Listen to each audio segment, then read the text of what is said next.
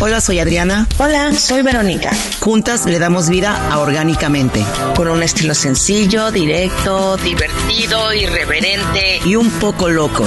Como nosotras, te invitamos a escuchar de temas que por ser comunes no nos detenemos a reflexionar su significado y el lugar que tiene en nuestra vida. En nuestra tercera temporada te invitamos a conocerte, reconocerte, aceptarte, identificarte y enamorarte de ti. Como siempre, bienvenidos. Hola amiga, feliz año, ¿cómo estás? Happy New Year. Happy New Year. 2024. Bienvenido. Con todo, amiga, con todo. Ya veremos y aquí seguimos. pero, pero con todo.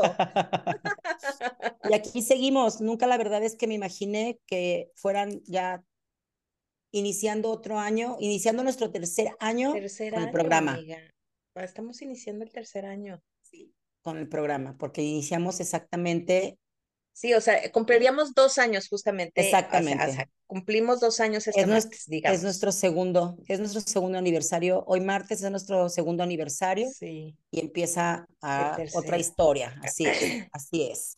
Me está gustando mucho esta dinámica de que estamos tú y yo. Creo que ha, ha sido muy bien aceptada por toda la gente. Sí. No es que no les gustara que tuviéramos invitados, a la gente también le gustaba mucho eso, pero como que esto ha tenido como más este eco, más resonancia. Ajá, exactamente, exactamente. Sí, me gusta, me gusta, me gusta. ¿Y hoy de pues qué vamos a hablar, Adriana?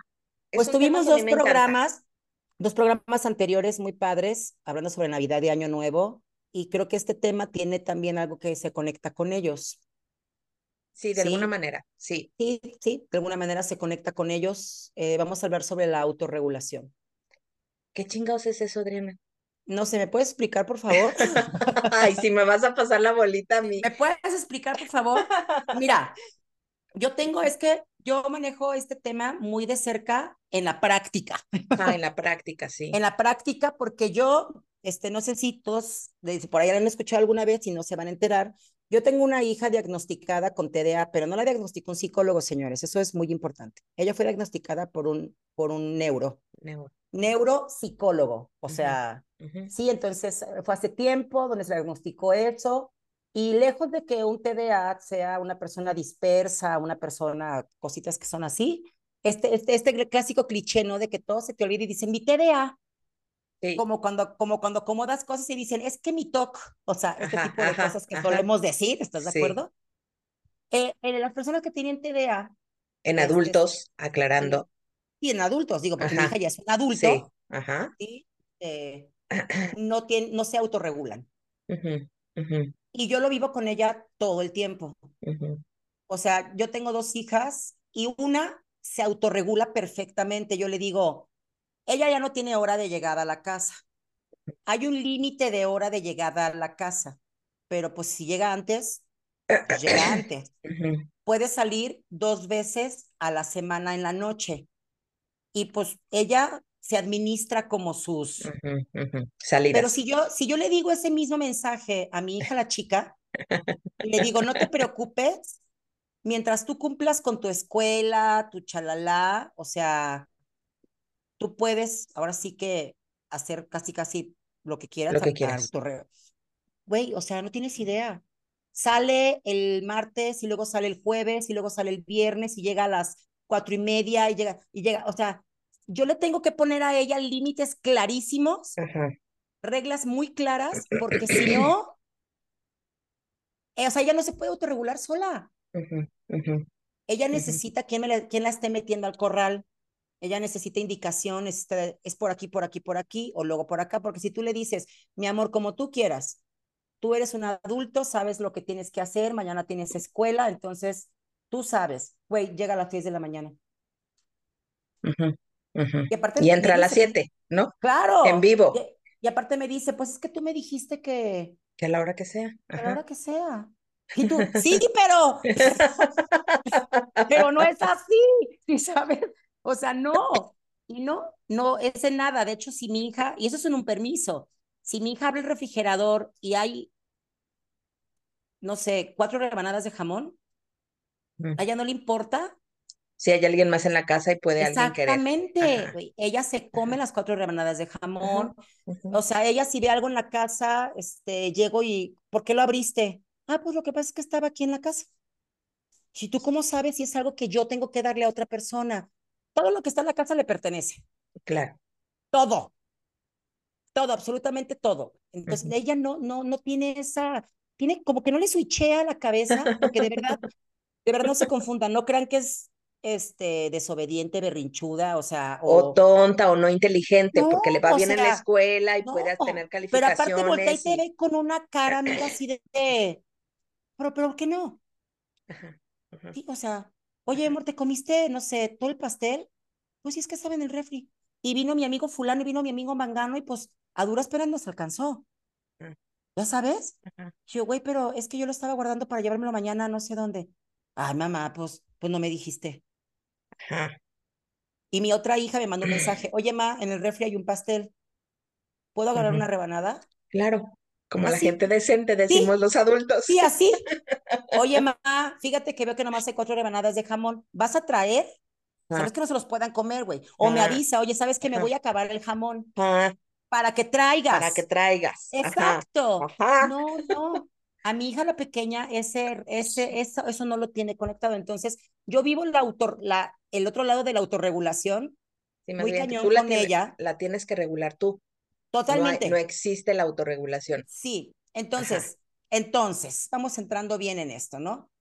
¿Qué es esto? O sea, digo, yo sé que mi hija tiene una condición diferente.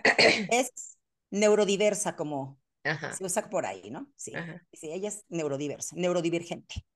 Este, pero entonces la autorregulación viene con la madurez, la autorregulación viene con el crecimiento, con el aprendizaje, o desde que eres chiquito puedes ser autorregulado. Sí, perdonen mi voz sexy que esté carraspeando de repente, pero tengo ahí, ya saben, el frillito y demás. No, aparte anoche nos tomamos unas copitas de vino tinto, que no sea mentirosa. Bueno, también. Este, a ver, primero, la regulación antes del auto, ¿no? La regulación en sí misma es ese equilibrio entre el deseo y el deber. Ajá. ¿Ok? O sea, uno cuando habla de regulación a nivel psicológico, a nivel emocional, en, en el nivel práctico, es básicamente que tú tengas la capacidad de equilibrar lo que deseas, eso que tienes tantas ganas, como por ejemplo un pastel o comerte el pastel, ¿no?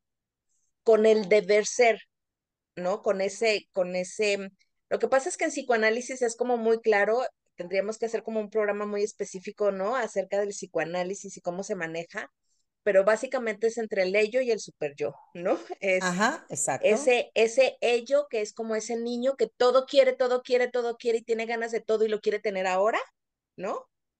y ese super yo, que es el que castiga, que es el que te dice las normas, que el que te dice las reglas, que, te, que es, es muy consciente de que existe en una sociedad, de que hay otra gente, ¿no? Y de que debes de convivir y que no puedes hacer todo lo que se te pega la regalada gana porque puedes acabar en la cárcel o muerto, ¿no? Exacto, exacto, sí. Y entonces, esas dos, esos dos entes que existen en nuestro psique, psique constante, o sea, ahí están, ahí viven y, y nacemos con ellos y nos morimos con ellos y discuten todo el tiempo, tienen que encontrar como cierto equilibrio. Y a eso le llamamos regulación. ¿Ok? En donde los dos de alguna manera negocian, ¿no? Entre, de repente el super yo le da cierta chancecita al ello y si, si se puede tomar más copitas de las que debo, de las que está acostumbrada, pero entonces el ello sabe que, el super yo le está dando chance y entonces dice, ok, pero no me voy a pasar de acá, ¿no? O le voy a decir a mi novio que me lleve o voy a ver de qué manera, ¿saben? O sea, es este equilibrio básico entre estas dos partes. Entonces, cuando nosotros hablamos de autorregulación, es porque nosotros teóricamente debemos de tener la capacidad de nosotros a nosotros mismos poder hacer eso. Es decir, poder nosotros tener ese equilibrio y saber hasta dónde y de qué manera y cómo movernos. ¿Ok? Esta autorregulación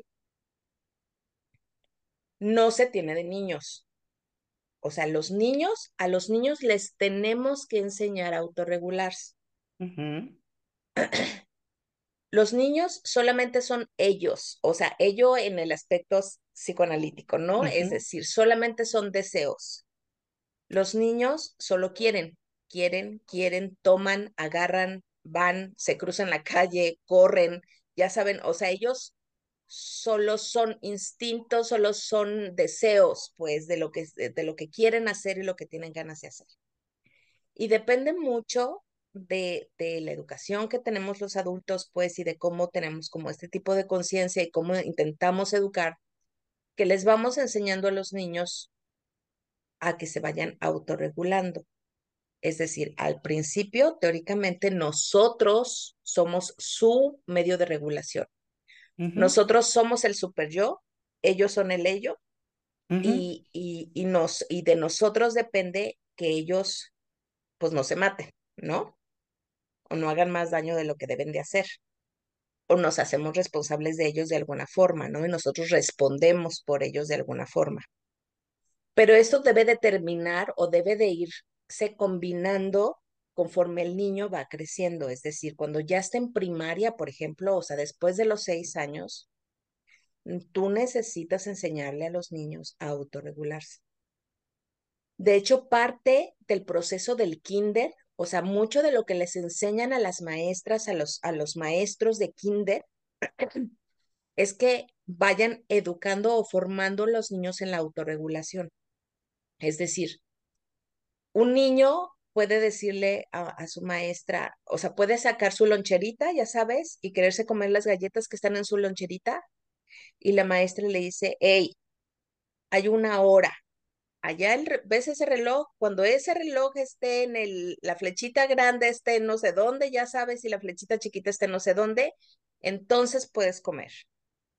Y entonces el niño así como, ah, o sea, una mamá le quitaría la lonchera, ¿sabes? Que eso es tú hacer la regulación.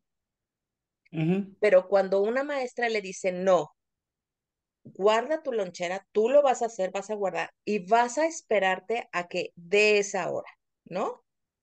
Entonces el niño tiene que aprender entre lo que es la frustración, entre lo que es la tolerancia y lo que es la esta resistencia, ya sabes, ante el impulso del deseo a contenerse. Y conforme váyalo haciendo, y el niño puede estar viendo la pinche agujita, ya sabes, del reloj, porque sí tiene hambre y quiere comer, ¿no? Pero entonces va viendo esa agujita del reloj, llega la hora, le pregunta a la, a la maestra, maestra, ¿ya puedo comer? La maestra ve la hora y le dice, sí, ya puedes comer, ¿no? Y entonces ya come. Para en una semana, o sea, en una semana si siguen haciendo esto, el niño ya no, o sea, el niño ya ni siquiera intenta sacar la, la lonchera, ni siquiera le pregunta a la maestra, solamente voltea a ver el reloj para saber si ya se va acercando o no se va acercando la hora de comer. ¿Me explico? Eso es que el niño ya empieza a autorregularse. Ya no necesita preguntarle al adulto, ya no necesita que el adulto se lo diga. Él ya sabe, tiene el conocimiento y entonces él se empieza a autorregular. ¿Me explico? Esto es un ejemplo muy simple. Sí, sí, claro. Pero básicamente este sería como el proceso. El problema es que, bueno, no, es que sea un problema, pues. El punto es que hay ciertas personas que están diagnosticadas así con TDA en adultos, ¿no? Que tienen como este problema. Podemos ver algunas personas con TLP, trastorno límite de personalidad, que tienen también un problema de autorregulación. Grande. Tenemos a ciertas personas, por ejemplo, que están en adicciones, que consumen sustancias, que también tienen un problema de autorregulación. ¿No? Y podemos ver en adultos como ciertas características que nosotros podemos identificar en esta parte de que tienen esta ausencia de autorregulación. Todo lo, cuando ustedes vean excesos en alguien, es una persona que al menos en ese punto no ha podido negociar entre el ello y el super yo. En ese punto, a lo mejor es ya saben, sumamente obsesivo y dedicado y metódico en ciertas cosas, en todo, casi todo en su vida, pero a lo mejor es jugador compulsivo, ludópata. ¿sabes? Y no puede parar, no puede decir, por ejemplo, no sé si tú has ido al casino alguna vez. Yo cuando, la verdad es que no es algo que me atrape, a mí de hecho se me hace como muy aburrido, pues, pero sí entiendo como la dinámica y todo el rollo. He ido dos veces en mi vida, creo, o tres, y es, hace cuenta, así de, traigo, o sea, traigo solamente 200 pesos para gastar aquí, ¿no? Y entonces, si los pierdo, los perdí y se acabó. Punto. Y si gano más, gané, pero ya no gasto más de los 200 que había dicho, ¿sí me explico? Porque esa es mi forma de autorregularme, ese es mi criterio para autorregularme. Pero hay personas que no pueden. Algo se les destapa en ese momento, ya sabes, que es, y si pongo 100 pesos más porque ya estoy ganando y no sé qué tanto, y entonces, y si no sé qué, y, y entonces empiezan y de pronto ya se ven 10 horas en el casino y no tienen idea de cuánto han gastado, ¿sabes? Entre lo que ni de cuánto tiempo llevan ahí. Ajá, y cuánto tiempo llevan ahí. ¿No? Y de alguna manera saben que tienen que llegar a casa, pero ya se hacen las 3, 4, 5, 6 de la mañana y todavía no pueden, o sea, no, no pueden parar, ¿sabes? Porque el super, super yo se fue. Lo mataron, digo yo. el super yo lo mataron por ahí, ¿no? Y entonces no aparece. Sí, sí, esto sucede igual, digo, se, se, se, traslada a la gente que dice, nomás, nomás nos tomamos una chela. Ah, sí, claro. Y dos, y tres, y, entonces volteas y, oye, ya nos vamos en, en, en media hora. Sí, espérame, nomás déjame pedir otra. Nos tomamos una más y nos vamos. es que una más, es que de aquí a dónde vamos. O sea, coloquialmente es de que ya se les calentó el hocico, ya sabes. Sí. Y, y, y, y no hay manera. Sí. Sí. Un paciente me acaba de platicar, me dice que estaba en un bar el fin de semana pasado. es que me encanta esta historia. Me dice, y, y estábamos en la barra, me dice, él iba acompañado, ¿no? Y entonces se sentaron en la barra, estaba muy lleno el bar. Me dice, y me llamó mucha la atención un señor que estaba a un lado de mí. Me dice, perdí, per, perdido, perdido, perdido de borracho, con un ramo de flores así del tamaño del mundo, así en, en, en, el, en la barra. Me dice, porque ya llevaba tres días de peda sin llegar a su casa y entonces esperaba llegar a su casa con el ramo de flores para que lo dejaran entrar. Bueno, me ataqué de la risa, mi vida. Ya iba prevenido. Ya iba prevenido con su ramo totototote de flores para ver si así, ¿no? Lo dejaban entrar después de tres días de peda. No mames, güey, tres días de peda, ¿cómo aguantas eso? No, de, peda, peda no. Yo podría haber aguantado tres días de fiesta, pero con sus pausas, ¿sí? Y pero así de peda, peda, peda, peda, peda, peda, peda, no. O sea, andar peda tres días, no. Sí, no, la verdad no. Sí, pero entonces este tema de la autorregulación, en algún punto puede necesitar medicación. En algún punto sí, pero obviamente, así como lo decías tú, tiene que ser bien diagnosticado. ¿no? Porque necesitamos saber si esto es conductual, es decir, nunca aprendiste a, y solo es eso, o sea, y solo es eso y se puede aprender, o de verdad algo pasa, porque básicamente es algo pasa en tu lóbulo frontal. Claro, claro, sí, claro, claro. Que es lo que regula. Entonces hay una fisura, una lesión, un algo que, que por alguna razón no te permite autorregularte, pues. Entonces ubico, por ejemplo, un paciente que estaba diagnosticado con trastorno, ¿cómo se llama este? Que ya no es bipolaridad, no me acuerdo cómo se llama. Pero básicamente era así como bipolar. Y entonces cuando estaba en su periodo de manía, de, de, de mucha actividad, era así como, ay, necesito una chamarra. Y entonces iba y se compraba cinco chamarras iguales de diferentes colores. Ya sabes, así como para, ¿sí me explico? O sea, como para qué quieres cinco. Ah, es que están lindas. Y yo, güey, sí, sí me explico, es como sí, o sea, lo entiendo y, y puedes económicamente comprártelas. Pero es como, ya sabes, en la otra parte donde, donde sí hay como esta, es, es esta vocecita que nos dice, güey, párale, ¿no? O sea, o que vamos y, tenemos muchas ganas en una tienda de comprarnos algo, vamos a comprar el regalo de, eh, en el mes pasado, ¿no? El, el regalo del intercambio, y entonces se nos atraviesa hacia una blusita que también nos podría quedar a nosotros. y es decir, güey, güey, güey, nada más veniste por el regalo del intercambio. Relájate, ¿no? Y es esta capacidad de poder detenernos ante el impulso del deseo. Sí, porque esa vocecita no le suena a ellos para nada. No, no le suena, no aparece. no, no existe. No, no aparece. Nunca. Este, y ese tema de la autorregulación, no, yo, porque yo también de repente, pues más bien por el tema de los pacientes, también no, también no crees que en algún punto el, también hay un exceso. O sea, también podemos caer del otro lado. Ah, sí. definitivamente son personas sumamente controladoras. Y contenidas. Los hace, sentir muy bien, o sea, es su herramienta, sí, esta, esta, esta autorregulación. Sí, los hace sentir en paz. Exacto, exacto. Y ellos creen que, o sea, van con un, con una, con un estandarte, con una bandera de que son muy autorregulados. Claro. son mejores que el resto de la humanidad. Sí, sí, porque fíjate que quería tocar este punto ahorita, porque comúnmente para las personas, para este tipo de personas, las personas que no se autorregulan son muy como despreciadas, son así como juzgadas. ¿cómo que, no puedes? Sí. O sea, déjalo. ¿Cómo que no haces esto? O sea, déjala. ¿Cómo que no tomes? Pues no vayas. Pero así como, y, y, la verdad es que no es, no es así de fácil. Ni las personas que, o sea, yo me considero una persona autorregulada. Sí, sí, pero también de repente me resbalo. Sí, sí. O te das permiso. Exacto, como que diga, ¿quién es su madre? Tanto es tantito.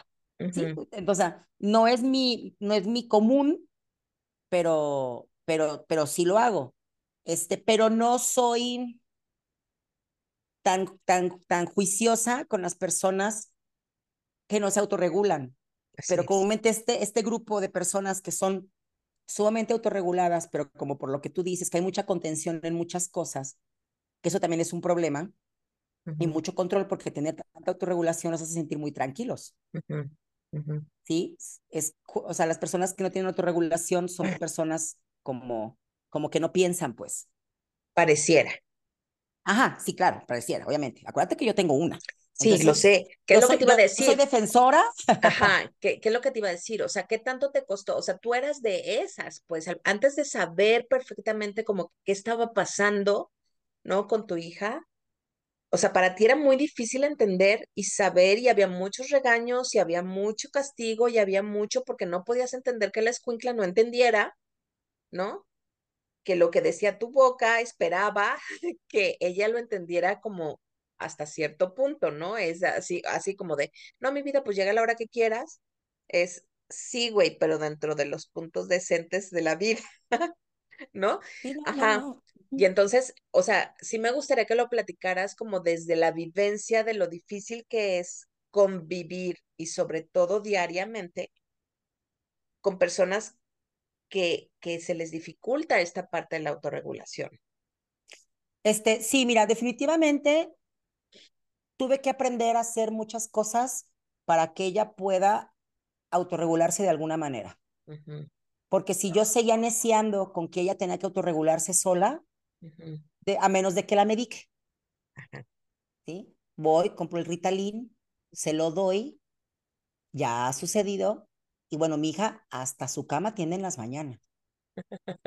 No tienes idea de cómo puede hacerle cambiar su conexión de su chaveta acá, la loca de la casa se tranquiliza, tiende su cama, o sea, e, es, es impresionante. Pero este, podría medicarla, pues, para que sea esa persona funcional, se puede decir. Sí, pero en realidad lo que he tenido que aprender, porque sí me costó mucho trabajo, y sobre todo no, no porque, pues olvídate, ahorita ya sale, pero cuando era chiquita no salía. Sí, a mí me costaba mucho trabajo entender entender algo que para mí era tan simple. Entonces yo lo llamaba que no respetaba las cosas de la casa.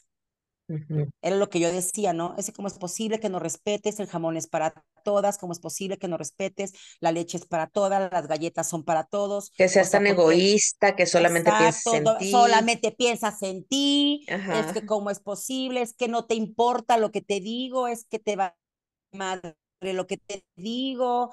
Y de verdad, cuando yo le veía su cara, ella ponía cara así como de, como de, como de intriga, así como de, pero ¿por qué tanto pedo? O sea, de verdad era una cara de signo de interrogación, porque para ella genuinamente no le causa pedo.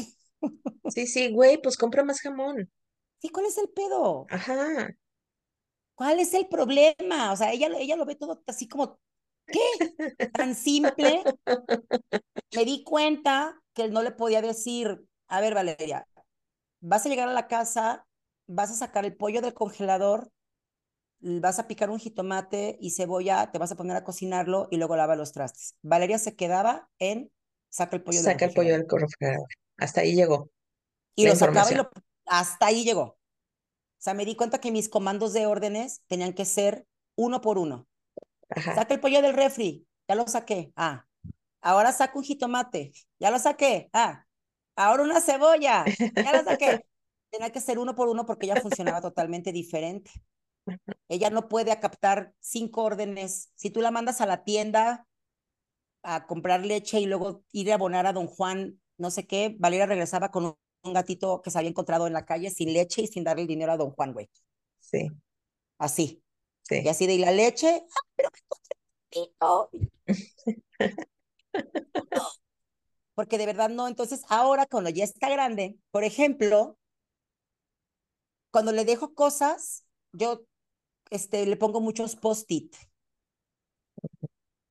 Pero de colores, anaranjado, rosa, azul, y se los pego en el refrigerador o en las puertas de la alacena, este, y se los pego por orden. Y yo ya le he dicho, mira, ve quitando, cuando ejecutes una de las cosas, agarra el post-it, tíralo para que luego sigas con nosotros. Me funciona muchas veces, otras no, pero antes yo no podía darle órdenes de ninguna manera porque nada ejecutaba. Sí, este, y la verdad es que el tema de la comida y todo ese tipo de cosas, este, pues ya es así hasta que, hasta, o sea, ya, ya sabemos, pues, o sea, ya el refri, ah, cabrón, no hay queso.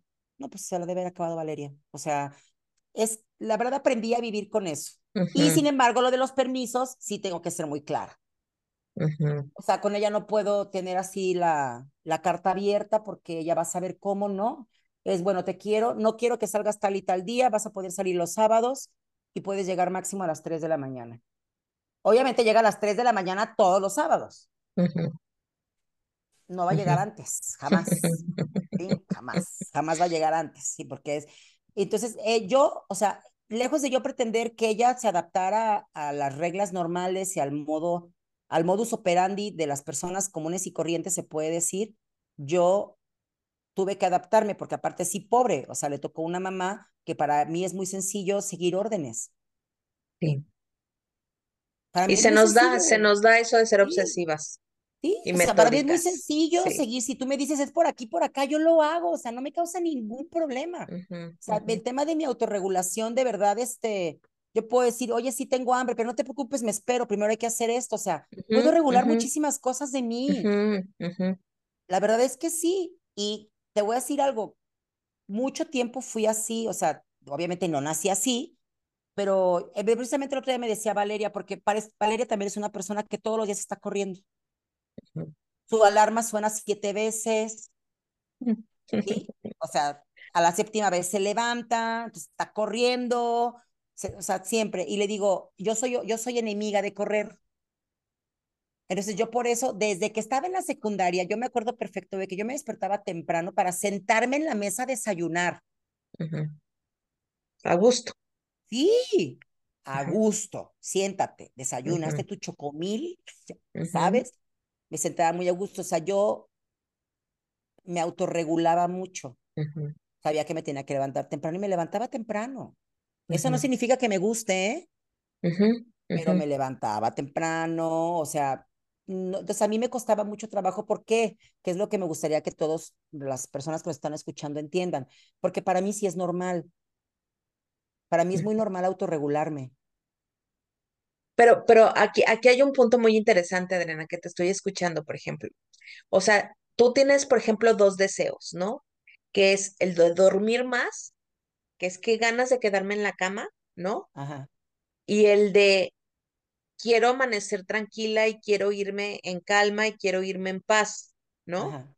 Son dos deseos que de alguna manera no es que se te entrepongan, pero pues tienes que como sacrificar una de las dos. Exacto. De menos en las mañanas, ¿no? Y entonces, eh, el punto es ese, el punto es que somos muy conscientes de dónde está la pérdida mayor o con que podemos, ¿sabes? Que estamos dispuestos a arriesgar. Ajá, o a perder o a sacrificar en este momento. Entonces tú eliges sacrificar tu sueño o tu tiempo de sueño por la tranquilidad de irte sin prisas. ¿Sabes? Y entonces vamos eligiendo entre así. El punto de este rollo de la regulación es que hay personas que su, su pelea constante, su lucha constante es porque no puedo tener todo. Claro. Quiero todo, todo. Quiero dormir mucho e irme tranquila. Y yo no, pues consigue un trabajo de la tarde, güey. ¿No? Sí. Y entonces, pues sí. O sea, sí, quiero adelgazar, pero quiero comer. Ajá, ajá, Quiero tener el abdomen plano, pero no quiero dejar de beber alcohol. Sí, o sea, claro. A ver, no te metas con mis cosas, Rey. ya lo hemos hablado, aquí estamos a gusto. Déjame en paz. Déjame en paz. Ya suéltame. Sí, güey, es que, sí, es que es, es, lo que hemos dicho, o sea, es querer tener lo mejor de los dos mundos. Ah. Y la verdad es que el tema de la autorregulación es que siempre debes de estar, debes de abandonar la fantasía de cero riesgo algo se va a arriesgar y debes estar consciente de eso. O sea, así va a ser. ¿Sí? No podemos estar siempre recibiendo puras cosas buenas y estar siempre cómodos y estar siempre bonito. Yo creo que también por ahí va mucho el tema del, de, cuando no se regulan, porque también es mucho el estímulo. ¿No? ¿Cómo? A ver. Sí, o sea, a mí me hace muy bien, me hace, me hace muy bien hacer esto, me siento bien haciéndolo. Así, así. Y la consecuencia viene después. Pero en el momento, yo me siento bien haciendo esto y cubrió mi necesidad, que es, perdón, hija mía, perdón. De hecho, este programa lo escuchan eh, amigos de mi hija, porque sí lo escuchan. Y porfa, no le vayan a, decir cosas a mi hija. Porque yo la, veo, yo la veo a ella y ella lo que intenta siempre es cubrir sus necesidades. De ahí viene mucho el que no se regula. Y ojo, ella no es que no le importemos, ¿eh? sí le importamos y mucho, pero ella lo que quiere es cubrir su necesidad. Tengo hambre, voy a comer. Tengo sed, me voy a chingar el garrafón, no me importa. Y, o sea, entonces ella está, está, está, este estímulo, y ella lo está a consecuencia, y obviamente que le pega. Ay, esto, ay, es que no, no era mi intención. No era mi intención. Y sí, yo sé que desde el momento no era su intención, porque ella tenía hambre y ya se lo chingó. ¿Cuál es el problema? Ella tenía frío y agarró mi chamarra. Y esto lo vemos, por ejemplo, ahorita el ejemplo que está, porque es muy claro y es muy tuyo, Adriana, como en este rollo de padres e hijos, para que muchos padres también, o sea, entiendan como esta dinámica y puedan guiarse y de alguna manera pedir como cierta asesoría para saber cómo manejarlo. Pero también ocurre, por ejemplo, a nivel de pareja. Yo tuve un chavo que se desesperaba mucho porque decía, es que no, o sea, no entiendo, habíamos quedado, o sea, yo trabajo todo el pinche día, no, ella tiene trabajo de ocho horas, yo tengo trabajo de doce, y entonces ya habíamos quedado, ¿no? Que ella ya, ella ya sabe a qué hora yo salgo del trabajo, y a mí me gusta pues llegar y pues que ya esté algo, güey, algo servido, es, es, lo único que pido, ¿no? es así como, güey, o sea, neta, llego jodidísimo, porfa, que ya esté algo rico en la cena, ¿no? Y entonces ella me avisa que se va a ir con su amiga a tomar un cafecito después de, de trabajar, cosa que yo no tengo bronca, pero le digo, güey, acuérdate que yo llego a las 10 de la noche, 11, ¿no? De la noche. ah, sí, sí, no te preocupes, de hecho, ¿quieres que te lleve sushi o algo? No sé qué, y entonces ya quedan, ¿no? Así, ah, pues sushi estaría muy bien. Ah, perfecto, ahí yo, ya cuando llegues va a estar. Él llega a las 11 y pues ella todavía no llega, ¿verdad? Y son las 12 y la una y las dos, él obviamente se prepara a cenar y aparte está emputado porque le habla por teléfono y le dice, ah, sí, sí, es que ahorita ya, ya estoy yendo para allá, ¿sabes? Así, ya estoy yendo para allá, ya no, no sé qué, ya. no, no sé qué. Sí, sí, y aún así llega a las 2 de la mañana, ¿no? Porque pues estaban platicando muy a gusto. Y ella se le está pasando muy bien. Sí. Ajá. Pero, pero, ¿por qué te enojas? No estaba haciendo nada malo. No estaba haciendo nada malo, efectivamente. estaba con mi amiga. Sí. Y además no pasa diario, cosa que muy probablemente sí, nada más que ella no lleva la cuenta, ¿no? Ajá. E, eso, fíjate que eso es muy importante, ¿eh? Ajá, Pierden la cuenta bien cañón. Bien cañón. Sí. Oye, es que acaba, mamá, hace un chorro de tiempo que no pasa eso. Acaba de pasar la semana pasada. O sea, sí, sí, pierden, pierden la cuenta, pero de verdad no es porque sean ellos malos o, o adrede lo estén haciendo, te quieran joder o no les importes o... No, no, no, Y eso sí, ahorita que lo tocas, que es un tema muy importante, que es un tema que abarcamos mucho nosotros, que son las parejas, ¿no? Ajá, ajá. Con el tema de las parejas, porque déjenme decirle otra, déjenme decirles otra cosa. Mi pareja es un TDA no diagnosticado, porque pues yo, me, yo, yo lo he visto, oigan, yo lo he visto. Pero pues ya sabe que nosotros como adultos será muy complicado que nuestras generaciones nos diagnosticarán con TDA. TDA, ni que la madre, párate y de una nalgada te quito el TDA. ¿A poco no? Sí, claro. ¿Estás de acuerdo? Entonces, que creo que hoy estamos en la contraparte y creo que es, se les hace muy fácil diagnosticar a todos los niños hiperactivos en las escuelas con TDAH. Nomás porque el pobre niño no puede estar quieto seis horas, pobres, o sea, ¿qué, qué niño tan, tan incoherente? ¿Cómo es posible que no puede estar sentado seis horas escuchando una maestra? Sí, claro. Y a la misma maestra, güey. Y no, no, no, o sea, de verdad esos niños deberían de hacer algo con ellos. Por favor, ese es otro tema que podríamos ver. Sí. La neta, pero bueno. Sí, porque es muy frustrante. No, no está cañón. Eh, pero como adultos, hoy en día hay muchos TDA como nosotras de nuestra edad que somos no diagnosticados, ¿estás de Así es, sí, así es. Sí, entonces, esto tema de la autorregulación, porque no estamos hablando de TDA, pero va muy relacionado con la autorregulación.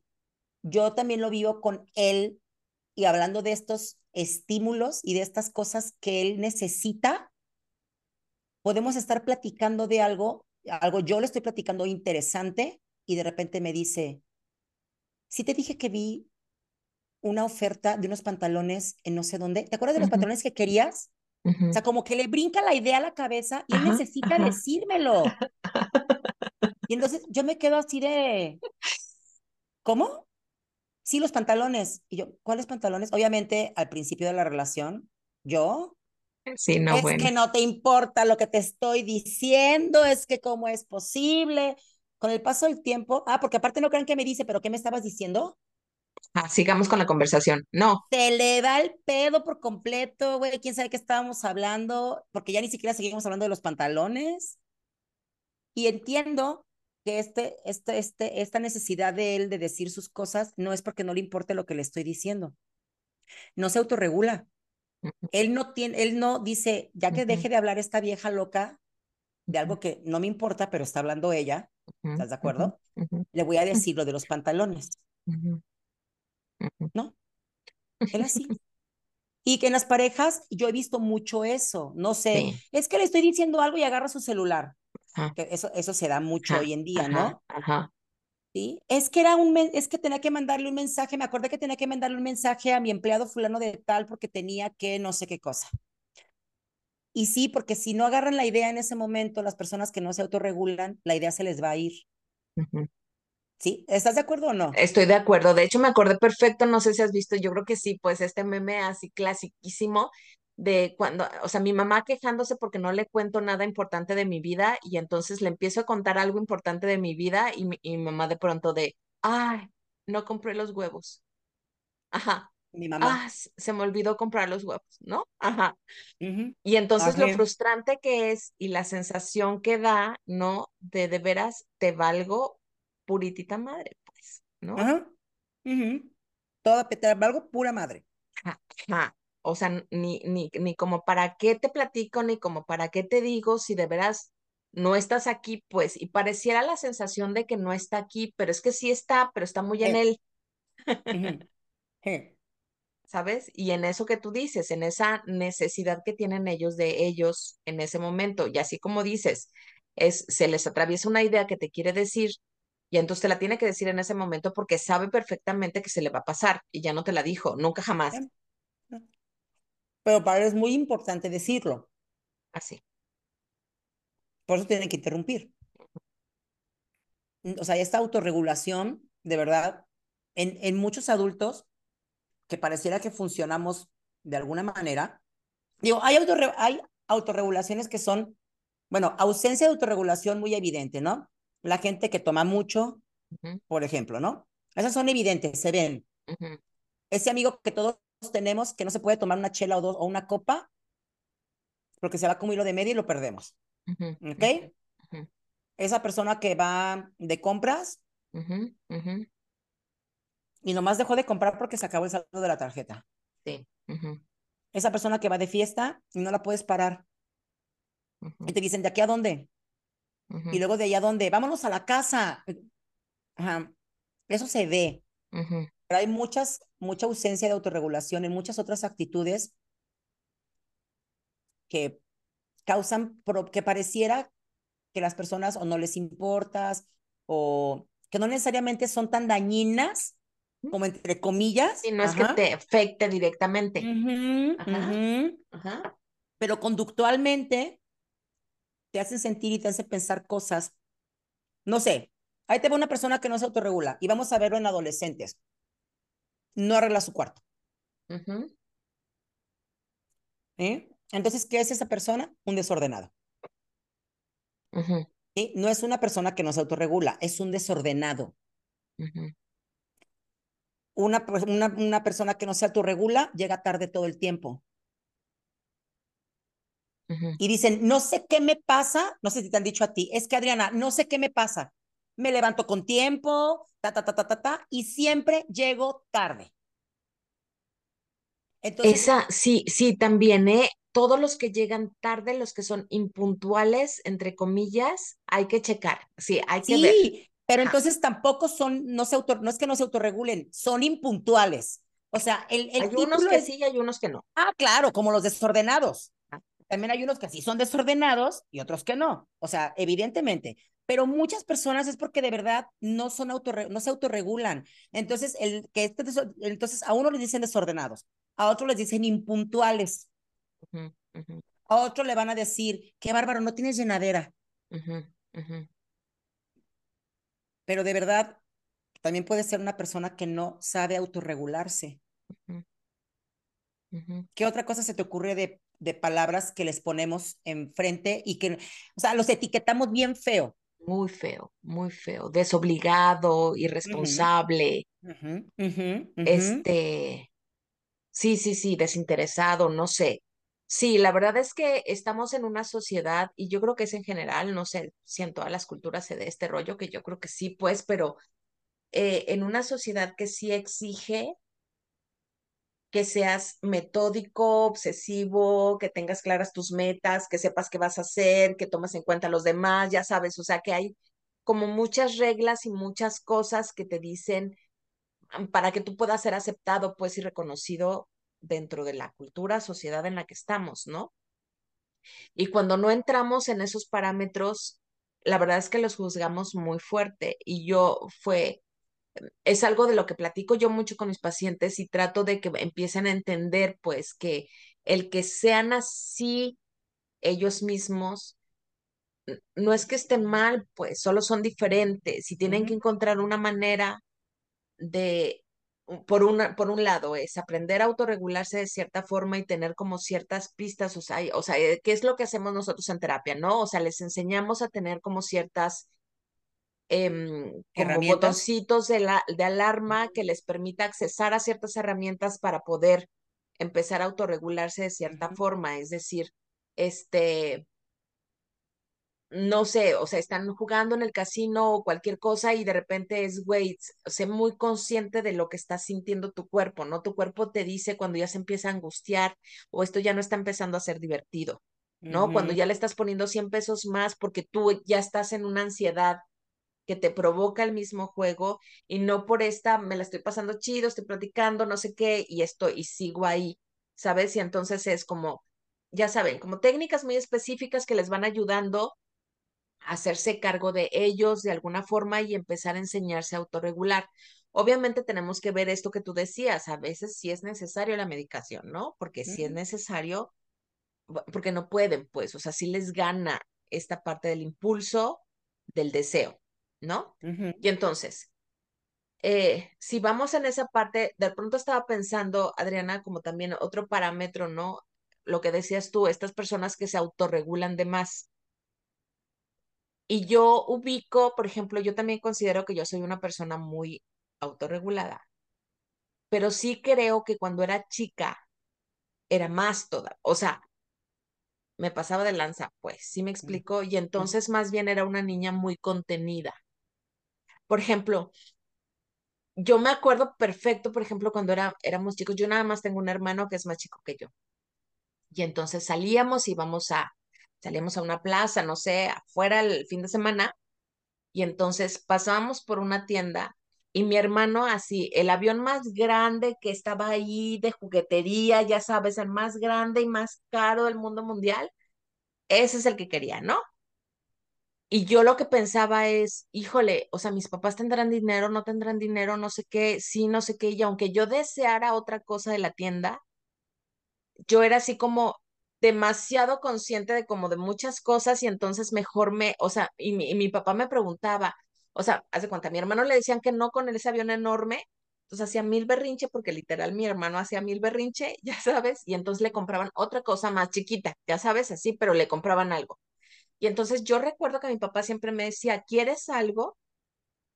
Y yo siempre le decía que no, aunque sí lo quisiera, porque ya le habían comprado algo a mi, a mi hermano, ¿no? Y entonces yo sola me contenía y yo sola decía que no y yo sola y todo el tiempo era no, no, no, no pidas tanto, no, fíjate primero, no, o sea, como muy, mi foco de atención era muy en, los, en, las necesidades de los demás y como cuidándolos mucho. Y en el, y en el deber.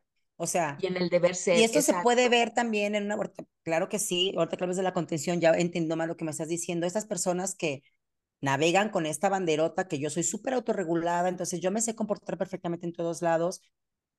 Vamos con una bola de amigas y de repente todas empiezan a hacer desmadre y la contenida autorregulada es la de, cálmense, ¿que no ven que están haciendo el ridículo?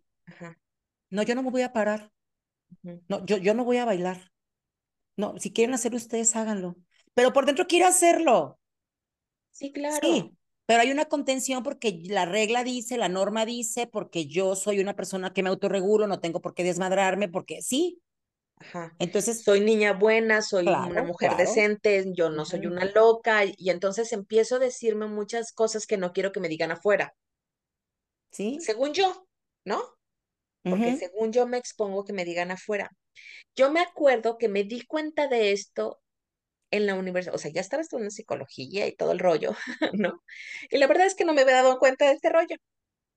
Pero en el último semestre se dio la oportunidad de hacer el servicio social en San Diego, California. Una amiga que vive en Tijuana quería hacer el servicio social allá, en una fundación en San Diego, y entonces pidió permiso a la universidad para poder hacer su servicio social allá y entonces le dijeron que la única opción era que fuéramos varios, que si varios solicitábamos de alguna forma el estar allá haciendo el servicio social en esa fundación, entonces sí, sí le podían aceptar como el proyecto, porque la idea era hacer el servicio social en tres meses en lugar de, de seis o no sé cuántas horas son, ya sabes, ¿no?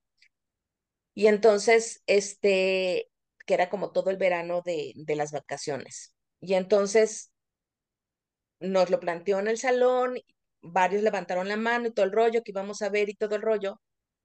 Y yo de verdad por dentro dije, sí quiero, sí quiero, sí quiero, sí quiero, sí quiero, sí quiero, pero dije, no, mi papá no me va a dejar. Mi papá no me va a dejar, ¿no? Y, y me quedé callada. Y entonces ni le dije a mi papá ni nada. Llegó un punto en donde solamente les faltaba una persona. O sea, si no se completaba esa persona, ella se le iba bajo el rollo, ¿no? Y yo por dentro, o sea, yo no le dije a nadie, ¿sabes? Que sí quería. Y yo por dentro, ya sabes, en un pleito de, ah, es que no, sí quiero, pero no me van a dejar y no sé qué, ya sabes, así. Y entonces, un día con mi papá, se me ocurrió decirle, le dije, oye, papá, fíjate que hay este proyecto, no sé qué, no sé qué, no sé qué, no sé qué. Entonces me queda viendo y me dice, ¿y dónde se quedaría? No, pues con la familia de, de, mi, de mi compañera y nos quedaríamos a dormir y todos los días pasaríamos y no sé qué. Me dice, pues va, si quieres, sí. Nada más, pues, pues necesitas lo del pasaporte, la visa, ¿cómo vas a estar con eso? No, pues y si tienes tiempo, no tienes tiempo, me dice, sí, sí, nada más dime cuánto y, y yo, ah", o sea, como, ¿sabes? Y literal me fui. O sea, todo se dio para que me fuera, pues, ¿no? Pero fue la primera vez que dije, güey, ¿por qué no abriste? O sea, ¿cuántas, cuántas cosas pudiera haber tenido a este punto y nada más porque no le digo a mi papá, ¿sabes? Porque eres muy autorregulada. Porque, porque soy muy consciente claro, soy claro, buena gente y buena hija. Claro, No, no, no, soy buena hija. Sí. Y después me empecé a hacer mala hija y pues ya valió. pero entonces entendí, ¿sabes? Entendí que esta otra parte tampoco es buena. Porque la verdad es que también nos dejamos, nos, nos apartamos también de nosotros. ¿Sabes? O sea, este equilibrio literal, este equilibrio entre el deseo y el deber debe de ser un equilibrio, literal, es un equilibrio. No debemos de palentar ni para un lado ni para el otro, porque volvemos a lo mismo. O sea, cualquier exceso, aunque de lo bueno, o sea, tú lo sabes, Adriana. Las personas que se obsesionan con el ejercicio y con la alimentación, o sea, también caen en un punto muy cabrón. Claro, el exceso de lo que sea es malo. ¿Sabes? Tomar agua en exceso, tomar, o sea, güey, calma, o sea, calma, calma. Debemos de, de tener este equilibrio entre lo que sí quisiéramos hacer y sabemos que tiene que ver con nuestra salud y con nuestro bienestar, con la otra parte de, ¿y qué pasa? Que a mí me encanta cuando tú publicas esas cosas, ¿no? O sea, cuando, cuando en tu cumpleaños, por ejemplo, te regalan donas y te la estás comiendo y, y, y, y mucha gente se sorprende que te estés comiendo una dona, ¿no? Porque como tú te estás comiendo una dona si, si eres mamadona y así. ¿A poco comes eso? Y pues eso es autorregularte, güey. Sí, no, no la comes diario y no, a lo mejor no, pero sí te das esos permisos y sí te das esos gustos porque, ¿por qué no? Si es que una persona que se autorregula de manera equilibrada sana. y de manera equilibrada, sana, yo creo que vamos a hablar de una autorregulación sana, es algo muy padre, es algo muy funcional, porque entonces, este, si hoy se te antoja algo, te lo comes, pero sabes que mañana vas a portarte vas a otra vez a estabilizarte. eh, el ejercicio igual, este, tienes que levantarte porque tienes que levantarte. Así es. ¿sí? O sea, así de sencillo, sin caer en esta autorregulación, pero más bien es, esto, es esta autorregulación para que la sociedad se dé cuenta que soy muy autorregulado o autorregulada. No es tanto para mí, sino para que la gente vea que soy súper, súper, súper, súper, que me voy por la rayita, pues. Sí, es como esa gente que me encanta, que llega a terapia y me dice, es que lo que pasa es que me chocan las mentiras. Y yo se lo dije a mi pareja, se lo dije desde un principio, que lo que sea menos mentiras. Y yo, ajá. O sea que tú nunca mientes. No, nunca miento. Mm, nunca. Nunca mientes, nada. Bueno, es que depende de la mentira. Mm. sí, pero es como esta, soy recta, soy este, honesta, soy, y nunca, a ver, pues no, espérate, el tema de la autorregulación es, no es que sepas que si se puede mentir o no, pero hay muchísimas veces, hay verdades innecesarias. Esa es una. Y otra es, te puedo asegurar que sí lo hace. Claro, no, claro, después le rascas y te, descubres todo lo que miente. Claro. pero, es este estandarte con el que van. Oye, ¿qué es lo que más te choca de una persona? La mentira. Ah, sí, pero es, es un estandarte, es un estandarte totalmente como en el deber ser. Sí, ahí el super yo gana, pues.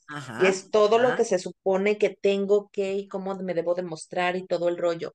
Sí, es muy, muy cabrón, pues, y, y, y sí, recordé ahorita también de pronto una compañera que tuve cuando estudié la primera especialidad, que em, estaba trabajando ahí en el grupo, estaba en un proceso como de terapia dentro del grupo y estaba llorando, ¿no? Entonces, pues lloreas y moqueas, ¿no? Y entonces agarró un Kleenex y ya sabes, nada más así se tocaba la naricita y se quitaba como el moquito de aquí, ¿no?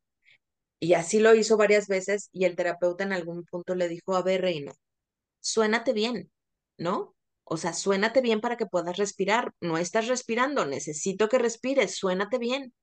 Y le dijo, no, es que no puedo. Y le dice, ¿cómo no? O sea, agarra el Kleenex, expulsa fuerte, ¿no? y suénate bien. Y le dice, no, es que se ve muy mal. Se ve muy mal. Una, una señorita, una dama, una mujer de bien, ¿verdad? No hace esas cosas en público. y yo, ya sabes, o sea, de esas veces que no puedes evitar la cara de ese, así desencajada de what the fuck, o sea, ¿qué es eso, no? Y fue todo un proceso que ella fue pasando a lo largo de toda la especialidad en donde tuvo que aprender a soltar un chingo de cosas que la traían súper contenida, ¿sabes? Súper contenida. Y la verdad es que eso también se nota y se ve. Es, y además, digo, no quiero generalizar, la verdad es que no quiero generalizar, tómenlo con su debida precaución, pero la mayoría de estas personas juzgan muy cabrón. Sí, uy, ¿verdad? no, obviamente. claro, y yo no, no, no tengo por qué, porque conozco varias y muy cercanas a mí. Estas personas que están mucho en el deber ser, que pareciera que son sumamente autorreguladas, entonces, pero son muy autorreguladas porque quieren ser 100% aceptadas de una manera eh, intachable en la sociedad. De hecho, no les importa si ellas mismas se, se hay una transgresión, ¿sí? No les importa con tal de estar bien ante la sociedad.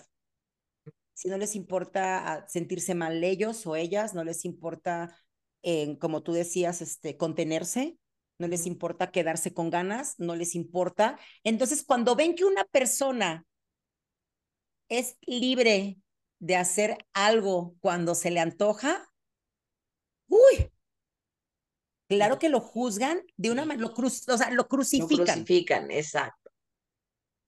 Lo crucifican, lo crucifican, así de sencillo. ¿Por qué? Pero yo también creo que esto va mucho más, es como desmenuzarlo y es este coraje de que tú lo puedes hacer y que tú que te haciendo algo y yo no. Claro. sí, claro. Sí, hay cierto como, como dejo de envidia, ¿no? Pero, pero también es muy difícil que lo acepten. O sea, debes de trabajar como muy despacito con ellos e ir muy con pincitas. Y con cuidado. Sí, muy con pincitas porque cuidado. que vayan aceptando como en el punto en donde están y que vayan dándose cuenta como desde dónde están viendo al mundo y cómo están observando al mundo, desde qué parámetro y si ese parámetro de veras les está haciendo bien, pues, y también tiene costos y también están pagando factura y también es, o sea, también, o sea, aunque no lo crean, o sea, las personas, por ejemplo, una chava que va y se desmadra y toma y baila y se besa con el primero que se encuentra en el bar, ¿no? Tiene costos pero el hecho de que tú no lo hagas también tiene costos, pues, o que no te des permiso de ciertas cosas tienen costos. Entonces vamos a lo mismo, no a los extremos, es decir, tampoco estoy diciendo que, la que todas se deben de desmadrar, ¿no? Y hacer este... Y besar con todos. Ajá, pero tampoco es esto, o sea, es equilibrio, es ese equilibrio entre una cosa y otra y darnos permisos y sí soltarnos un poco y, y también ser formales en ciertos lugares y saber que en el trabajo pues vamos a portarnos de cierta forma, pero pues con los amigos hay otro tipo de relación, ¿saben? O sea, es, es esta parte de ir como navegando entre estas dos entes que tenemos entre nosotros y poder una vivir, o sea, yo sí les puedo decir, neta, se vive una vida más plena, pues cuando de veras vives este equilibrio entre esas dos cosas, en donde no te dejas a ti y tampoco dejas a los otros, ¿no? Y sabes dónde estás parada y en qué sociedad estás y cuál es el costo, ¿no? De seguir, pues, en este parámetro. Y entonces hay ciertas cosas que, por ejemplo, yo lo ubico mucho, eh, yo la primera vez que me hice un tatuaje, yo tenía 40 años, cumplía 40 años en ese momento. Y para mucha gente, mucha gente sí se sorprendió porque yo era la persona, ya sabes, o sea, yo trabajaba en ese momento en una universidad, era coordinadora de la carrera de psicología, ya sabes, todo el día en taconcito, este, vestida bien, formal y todo el rollo, y cómo, o sea, cómo me iba a tatuar, ¿no? Y después en mi casa mi mamá es, ¿qué ejemplo le vas a dar a tus hijas? ¿No? Y entonces fui muy juzgada por ciertas personas, ¿no? Y al día de hoy tengo siete tatuajes, ¿sabes? Y, pero te puedo decir, los siete no se me ven al mismo tiempo, o sea, de alguna forma lo hice, o sea, lo hice de alguna forma que no soy una persona que tú ves y dices, es una persona tatuada.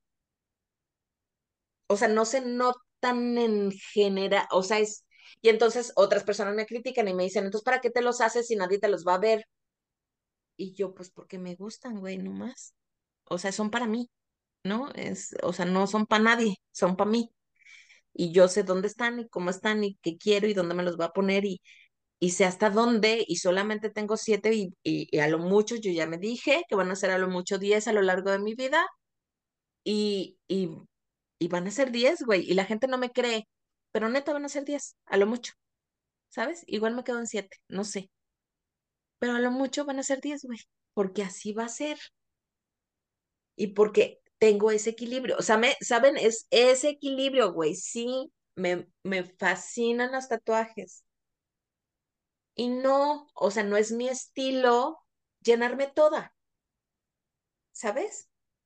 Que tampoco lo juzgo, pues, o sea, es cada quien su gusto, pero tampoco es mi estilo. Y entonces es ese equilibrio entre encontrar este deseo, ¿no? De sí hacerlo y de sí regalarme eso para mí, porque es algo que me gusta. Y por el otro lado es también respetar quién soy y dónde trabajo y cómo se ve y que hay ciertas personas y también es esa parte, ¿sabes? Entonces, de repente hay algunos pacientes que después de dos, tres meses se dan cuenta el primer tatuaje, ¿no? O, más bien ya cuando empieza a hacer calorcito, ya sabes que uno se empieza a encuerar y entonces ahí es donde se notan algunos, ¿no?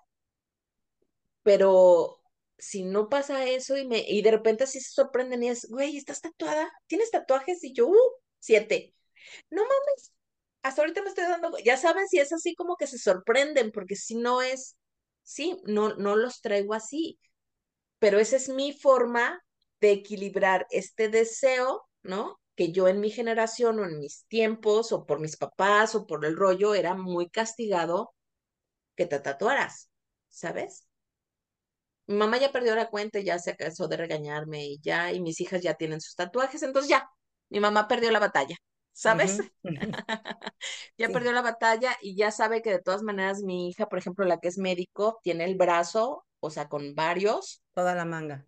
Y, y, y tiene trabajo y le va bien. Claro. ¿No? Ajá. Sí, claro. Sí, y es que precisamente está el tema de la autorregulación. O sea, es una persona que es profesional, que es responsable, que llega a su trabajo, no es altanera, no trata mal a la gente, pero tiene unos tatuajes. Ojo. O sea, yo me autorregulo. el pedo del el pedo de estas personas que estamos hablando que se autorregulan por el deber ser es que hace, no hacen cosas, pero no porque quieran o no quieran, sino porque no deben. Ajá, es porque no deben.